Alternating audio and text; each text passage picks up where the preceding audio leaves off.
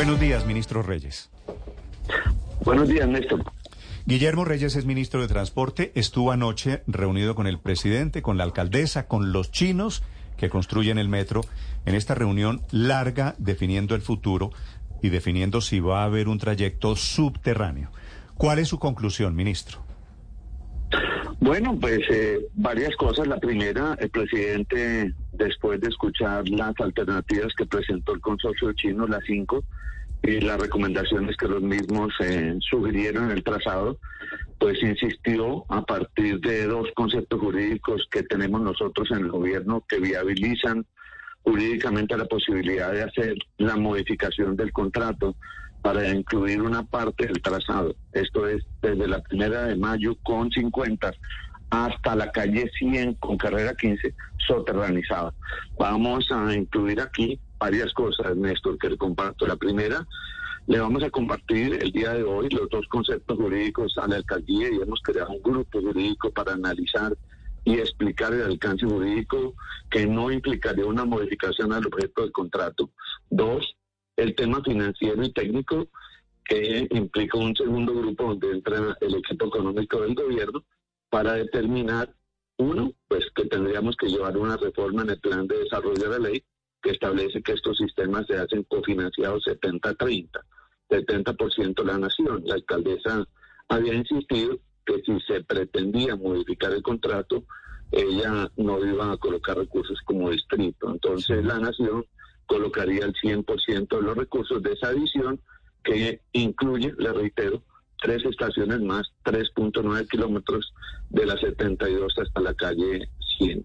Y pues le diría a Néstor que eh, aquí tampoco se afectaría el tema de superar el 50% al valor del contrato, con lo que no tendríamos ningún problema de hacer esta modificación. Pero, pero ministro, usted es, usted fuera de ser ministro es un muy prestigioso abogado. ¿No hay un límite legal? ¿La nación lo máximo que puede poner no es el 70%?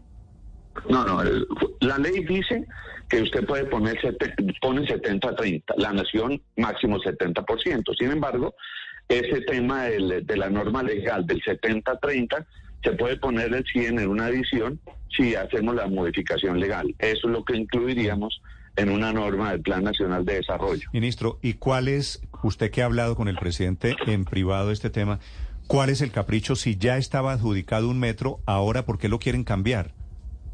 Bueno, esto no es un tema de caprichos, Néstor. La verdad es que el presidente, desde cuando fue alcalde de Bogotá, siempre insistió en que el tren, pues el, metro tendría que ser un metro soterranizado para evitar lo que sería que es en su criterio, en nuestro criterio, un desastre urbanístico sobre la avenida Caracas.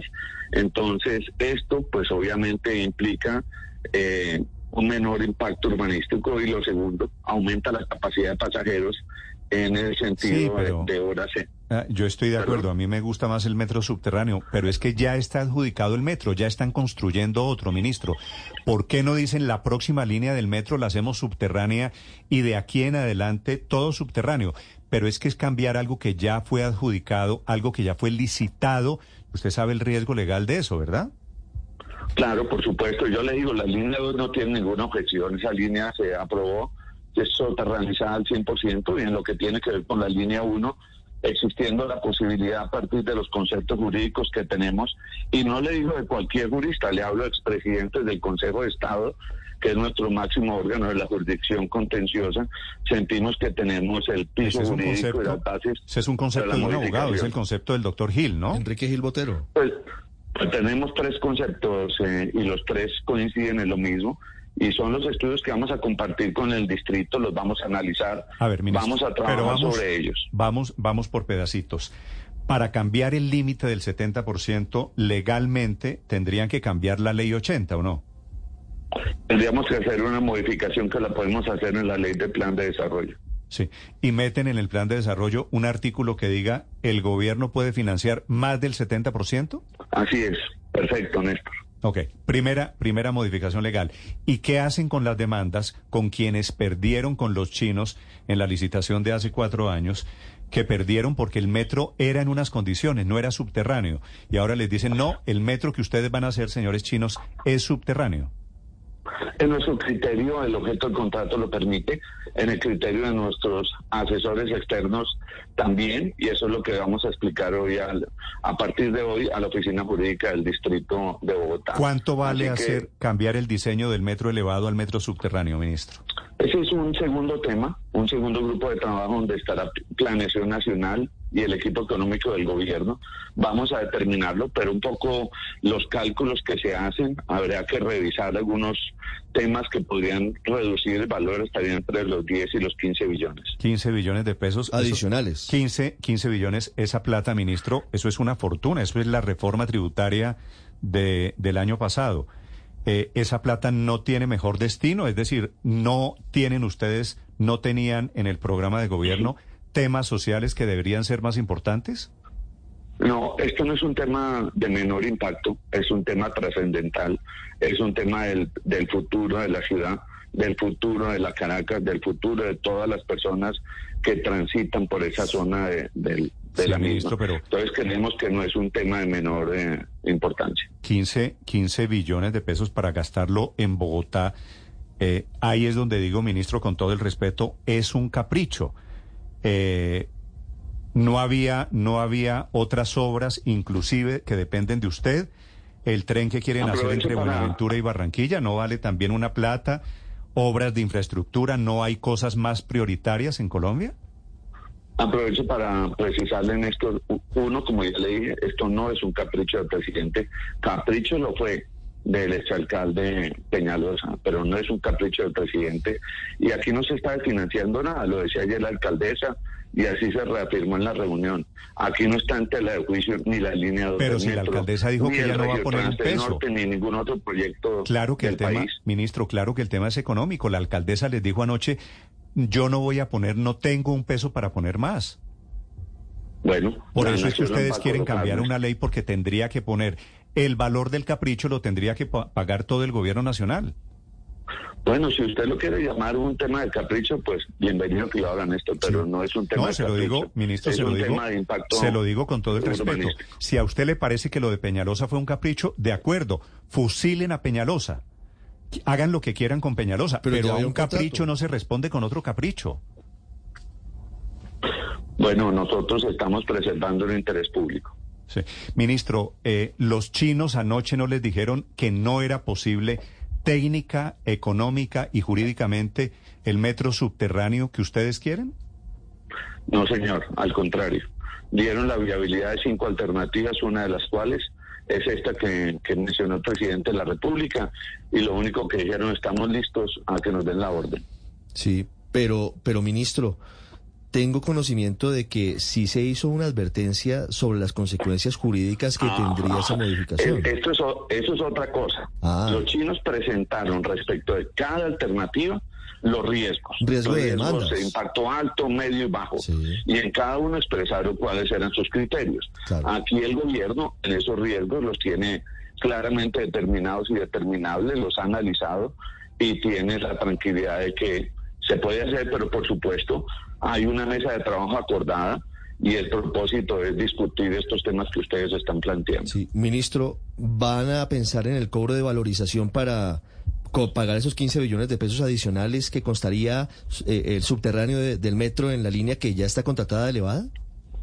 No, ese tema no se conversó anoche, pero podría entrar en el tema del grupo que va a mirar el tema financiero. Pero es una opción. No, no, no puedo decírsela porque no corresponde a lo que se habló anoche en la reunión. pero entonces, ¿de dónde saldría la plata, ministro? Porque usted dice los, sí, los 15 billones. Es presupuesto, pero, pero de algún lado tiene que salir. Los 15 billones no, salen, de, no brotan de la tierra. Saldría de una adición en, en los presupuestos, en fin. Eso lo determina el equipo económico del gobierno. Sí. Ministro. Ministro, eh, eh, yo quisiera Sí, Víctor, solamente una pregunta sobre lo que plantean los eh, el consorcio chino. ¿Este cambio en el trazado, este cambio en la forma de construir el metro, implicaría un retraso mínimo de tres años en las obras? ¿Qué es lo que durarían los estudios de prefactibilidad? Tres, tres o cinco, ministro. No, bueno, varias cosas. La primera, eh, está claro que lo que anoche se hizo y la solicitud del, del presidente de la República no implica que se, se, suspendan los trabajos que hoy se hacen. estamos en la etapa del patio taller y el tema de las obras de la calle 72, las obras siguen. Segundo, dentro del esquema que plantearon el consorcio chino, a 2028 arrancaría por lo menos la mitad del metro operando y este tema de estudios de, factibilidad y factibilidad podrían ser no superiores a un año, año y medio. Mm. Ministro, ¿y es posible que sigan construyendo un metro elevado si el gobierno quiere hacer un metro subterráneo? Es que todavía no se ha construido el metro elevado, Néstor. Estamos en la primera No, pero dicen, dicen ellos, los chinos, que ya van, ya van en el 18%. Pero están en el 18% que incluye el tema del patio taller y el tema de la obra de la 72, que nada afecta o sea, la obra. La 72 llevaría o bien por arriba o bien por abajo la línea del metro. ¿En, en tiempos todavía están a tiempo eh, de cambiar el trayecto, de cambiar la forma del metro? Así es, por eso es que en este momento se subió y era cuando estábamos en la etapa de entrega de los estudios técnicos por parte del consorcio chino. ¿Cinco años más duraría si se decide subterráneo? No, el tiempo no está determinado si son cinco o tres años más, pero lo que le digo, la, la línea que viene del sur hasta la primera de mayo con 50 se puede adelantar sin problema. ¿Usted cuántos años tiene, ministro? Me reservo, no mentira, 57 años. 57. ¿Usted cree que es posible que usted vea terminado el metro de Bogotá algún día? Pues por lo menos en lo que tiene que ver con la nación, sí, y veré un metro soterranizado. El sueño de una verdadera Bogotá urbanística. Eh, ministro, pero para, para aclarar las cifras y para aclarar los tramos, eh, nos han dicho que, que, la primera línea iría desde Kennedy y Bosa más o menos hasta las 72, 76 y que ese proyecto valdría unos 14, 15, 16 billones de pesos, eh, es lo que nos, ha, nos han comentado. La idea es... La idea es llevar desde las 72 hasta las 100 un tramo adicional y ese pedazo de 28 cuadras costaría 15 billones adicionales. No, eso es la adición de los 3.9 kilómetros con tres estaciones del metro y, eh, la soterranización de, desde la primera de mayo hasta la calle 72. Pero es decir... No, sería, sería Víctor, para responder a su pregunta, ministro, usted me corrige. Todo subterráneo, desde el suroccidente de Bogotá hasta la 100 subterráneo todo, ¿no? No, no el 100% de la línea 1. Son, son cerca de 14 kilómetros. Cerca de 14 kilómetros. Sí, de la primera de mayo Hacia con 50. el sur. Sí. Ese, elevado. Sí. Y de la primera de mayo con 50 hacia el norte, 14 kilómetros es subterráneo. Subterráneo. Así es. Pasando, pasando por la Caracas, todo eso subterráneo. Así es. Sí. Y con estaciones más largas y con una mayor capacidad de los vagones. Sí, ministro, ¿y es posible meterle subterráneo a la avenida Caracas, es decir, que ese trayecto desde Kennedy hasta la 72 sea subterráneo. ¿Técnicamente ustedes ya lo vieron? Sí, sí, eso es lo que han presentado los chinos. No, pero, pero, pero, ministro, en su momento en la administración de Gustavo Petro, alcalde de Bogotá, los estudios indicaron que los terrenos no eran los mejores para hacer un subterráneo por la Caracas y por eso el trazado se hizo sobre la carrera 3 y sobre la carrera 11. ¿Los chinos se comprometen a sacar adelante un subterráneo sobre la avenida Caracas? ¿Bajo la avenida Caracas? Así es. Esa es la alternativa que ellos estudiaron dentro de las cinco y, la viabilidad que dan es esa. Sí. ¿Van a usar los estudios que hizo el IDU en la administración de Gustavo Petro Alcalde para hacer eh, sacar adelante este subterráneo? Para el tema de la perfectibilidad, sí, en lo que corresponde a una parte de ese trazado. Sí, sí pero ministro, en, cualquier caso, ministro, los chinos, decía usted, ayer les hicieron una serie de advertencias sobre los riesgos de este cambiazo y hablaba usted en particular de los riesgos de alto impacto. ¿Cuáles son esos riesgos de alto impacto según los propios chinos? No, ellos pues obviamente analizan el tema jurídico, analizan el tema financiero, de que se pudiera superar el 50%. Es, es un análisis pues, eh, completo también desde el punto de vista técnico y como cualquier eh, análisis tiene que tener el, componente de si es alto, medio o bajo. Ministro, una pregunta en final. esta alternativa, en la alternativa que se, optaría, que es la 4, es donde menores riesgos hay. Vale. Ministro, eh, ustedes contrataron el estudio de la oficina del doctor Gil. ¿Cuándo? Eso se contrató en días pasados, lo hizo la presidencia de la República, el DAPRE. Y el doctor Gil en dos días hizo el estudio sobre cómo se puede hacer el cambio jurídico y en dos días dijo que se podía. No, Néstor, eso no fue en dos días, fueron varios días. Cuatro días, cuatro días.